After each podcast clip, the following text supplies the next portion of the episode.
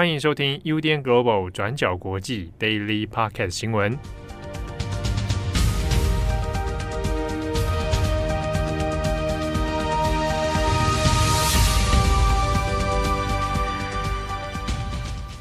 Hello，大家好，欢迎收听 UDN Global 转角国际 Daily Podcast 新闻。我是编辑惠仪，我是编辑木仪。今天是一月四号，星期三。对，二零二三年一月四号。对对对，还有点转不过来。好，那在今天呢，我们有两则的国际新闻要跟大家分享。那今天的第一则，我们要来说美国众议院的新闻。那今天各大外媒的头条都是这一则新闻哦。那美国呢，在二零二二年十一月其中选举之后，共和党在四年后就重掌了众议院。那在美国一月三号的时候，新一届的众议员就要宣誓就任，那并且投票选出新的众议院议长。那可是呢，众议院的共和党领袖麦卡锡 （Kevin McCarthy） 却因为没有办法得到大部分共和党极右派议员的支持，在三轮的投票中都失利，导致呢现在众议院的议长人选难产哦。那这也是美国众议院自一九二三年以来，也就是将近一个世纪的时间，第一次没有办法在第一轮投票中就选出议长人选。那这也反映出共和党内部现在没有办法达成共识，进而削弱了共和党在众议院的声誉。那我们先稍微解释一下这次议长的投票状况。那众议院议长呢，是美国政坛地位第三高的政治人物，因为总统的第一顺位继承人是副总统，而第二顺位的继承人就是众议院议长。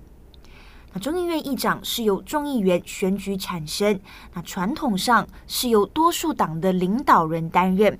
我们看回过去的状况，上一届二零一八年，民主党取得众议院的多数席位，那民主党是多数党，那佩洛西 Nancy Pelosi 当时候身为众议院的民主党领袖，在通过投票之后，就在二零一九年一月三号就任众议院的议长。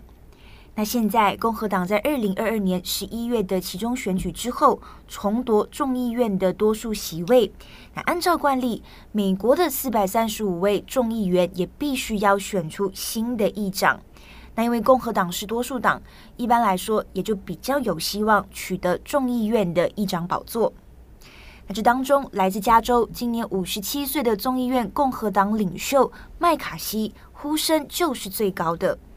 那虽然如此，那民主党自己也有呃派出自己的众议院议长人选。那佩洛西是在去年辞去众议院民主党领袖，那接棒的接佩洛西位置的，就是今年五十二岁的纽约州众议员杰弗瑞斯 Hakim Jeffries）。那他就会代表民主党来角逐众议院的议长人选。众议院有四百三十五位议员，那其中两百二十二位是共和党籍，那两百一十二位是民主党籍，还有一位是空缺的。所以，如果要成为议长，就必须要取得两百一十八张过半席次的呃投票。麦卡锡在去年的十一月期中选举之后，原本还很有信心哦，就表示说，诶，自己一定可以取得过半席次。但是呢，却在这一次一月三号的三次投票中，他的票数都没有过半。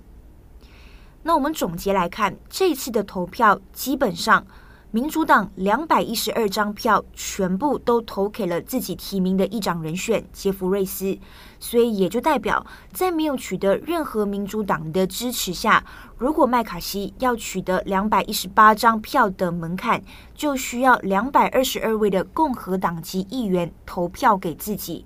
那不然呢？也就是说，只能有四个共和党籍的议员反对自己。但是现在，在第一轮还有第二轮的投票中，麦卡锡只拿到两百零三张票，也就是说，一共有十九位共和党籍议员没有投票给自己。那在第三轮的投票的时候，麦卡锡还被一位共和党籍议员跑票，那只获得两百零二张票。所以可以看到。这三轮投票对麦卡锡还有共和党来说，其实是非常尴尬的局面，因为麦卡锡一直是党内呼声最高的众议院议长人选，但是呢，却没有办法团结共和党内部，没有办法取得多数票。那所以换句话说，民主党他自己提名的人选杰弗瑞斯，还在三轮投票中，因为获得全数两百一十二位民主党议员的支持，他的票数是还比麦卡锡来得更高哦。而且，就像我们上面提到的，在经过一世纪的时间，是众议院第一次没有办法在第一轮的投票中选出议长人选。那这也代表麦卡锡也成为一个世纪以来第一位在第一轮投票中失利的多数党领袖。所以，接下来我们就来整理麦卡锡过去的背景，以及反对他的共和党议员到底是怎么想的。那凯文·麦卡锡 （Kevin McCarthy） 今年五十七岁，加州的众议员。那从二零一五年开始，也开始担任众议院的共和党领袖。那过去呢，他其实一直展现对川普的支持还有忠诚度，像是川普过去也会一直把麦卡锡叫做“我的凯文 ”（My Kevin）。那可是吊诡的是呢，二零二一年的一月六号，美国国会就发生了那个大厦之乱嘛。那《金融时报》就有提到。当时候，麦卡锡本人就说他已经受够川普了，但是几个星期之后，却又被发现说他出现在川普的海湖庄园，那两个人还一起合影拍照微笑哦。那在去年呢，川普也是支持麦卡锡竞选众议院的议长，那可以看到麦卡锡就在这之间摇摆不定。那在去年十一月的其中选举之后，麦卡锡也就被共和党提名成为呃众议院议长的候选人。那在这之中，台湾人可能比较熟悉，或者是台湾媒体比较多报道的，呃，也就是麦卡锡在去年的十二月八号宣布成立中国的特别委员会。那这个委员会呢，呃，是来关注并且反击中国对美国国家安全所造成的一个影响。那基本上，呃，根据媒体报道，这一次反对麦卡锡的十九位共和党议员都有不同的立场。那在这之中是有五位坚定的核心反对者。如果呢，他们持续反对麦卡锡的话，就代表麦卡锡可能就不会拥有足够的票数当选。那这当中，共和党人反对麦卡锡的原因也不同。那有人认为麦卡锡没有办法有效抗衡拜登。那有些人是希望麦卡锡可以修改规则，让议长更容易被罢免。那针对这个部分，麦卡锡在今年一月一号的时候，其实有做让步，来跟这一些共和党议员做协调，但是最终还是没有办法取得这一些反对者、这一些批评者的信任。那不过呢，共和党内部也还是有议员支持麦卡锡的，他们就坚定表示，除了麦卡锡，他们谁都不会投。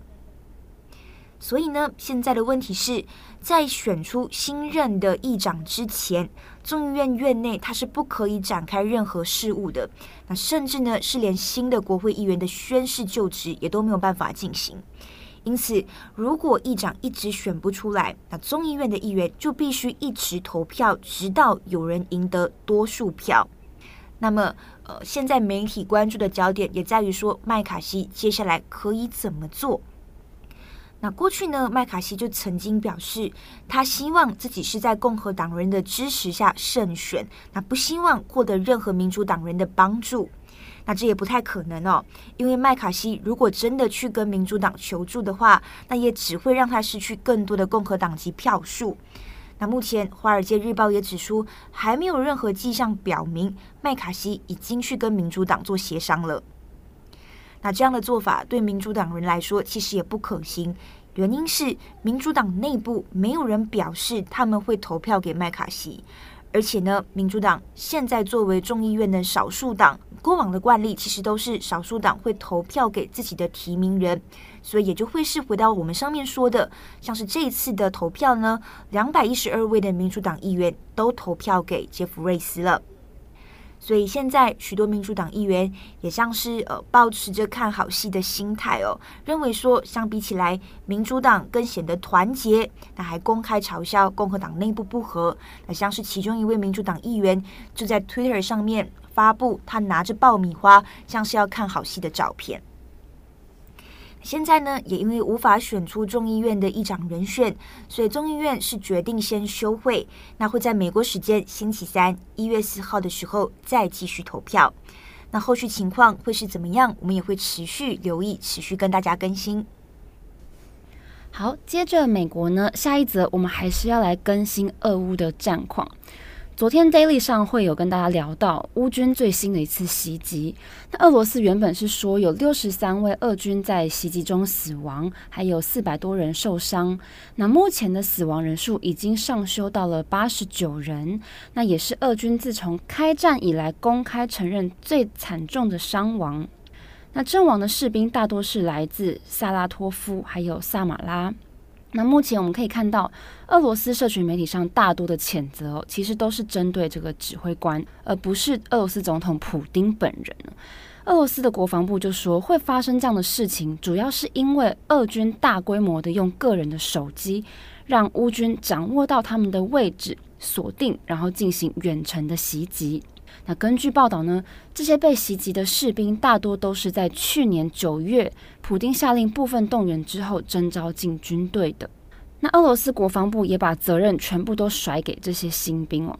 还有我们昨天有提到吉尔金，就是俄国扶植的顿内斯克人民共和国的国防部长吉尔金，他也痛批说，这些暴露行踪的俄军根本就是愚昧顽固又执迷不悟。那国防部也说，大规模使用个人手机这样子的行为已经违反了俄军的通讯禁令了。那目前已经采取必要的措施，包含惩处这些漠视危机的俄军指挥官，那也会惩罚所有有关联的人。那俄国也批评说，在这个被攻击的地点哦，士兵的营房还有弹药堆积的地方，其实距离非常的近，所以导弹射过来之后，也让放在这个建筑物里面的这些弹药发挥他们破坏的作用，让这些俄军跟整个建筑物几乎完全同时被摧毁。那这件事情也让俄罗斯国内的军事家非常的不高兴哦，一直在质疑说，俄军的作战方式真的是有问题的。然后这样子的怒火也延烧到了俄罗斯的国会，不少国会议员都要求这些指挥官应该要负起法律上的责任。那俄罗斯国防部中将谢夫留科夫他就说，俄军已经采取了报复的行动，动用了伊斯坎德飞弹来空袭顿内茨克的德鲁日基夫卡镇，摧毁了四座的海马斯发射系统，那也有上百名的乌克兰士兵还有佣兵死亡。但是这样子目前的说法呢，还没有办法获得核实。那乌军在跨年的袭击事件发生之后，萨马拉在一月三号就聚集了上百名的悼念者，他们手上拿着俄罗斯的国旗，还有一些鲜花哦，要为这些丧命的俄罗斯士兵来致意。那这边另外要补充一下，在这个悼念的场合，其实也延伸出了一些女性的声音哦。像是一个由一群俄军寡妇组成的爱国组织，他们就在当场对普丁发出呼吁说，普丁必须要用更大规模的动员行动来动员国内的男性来上战场，那也要另外限制这些征兵适用的对象，不可以让他们有机会来出境。那这些寡妇会发出这样子的呼吁，是因为他们认为他们的丈夫为了要保护俄罗斯的人民，在战场上牺牲了他们的生命，所以这些俄罗斯的其他男子也一定要站出来保卫祖国。那在这个萨马拉的悼念会上面，也有一个俄军的妻子就说，她告诉自己的丈夫，一定要为他们所有寡妇的悲痛和眼泪来报仇。他说：“现在世界上所有的邪恶势力都集结起来要对抗俄罗斯，那整个西方世界都在对抗他们。那如果只有一方可以获得胜利的话，那他们没有别的选择，因为捍卫祖国是俄罗斯每一个人的责任。”好，那以上就是有关于乌军在跨年夜的袭击之后最新的消息更新。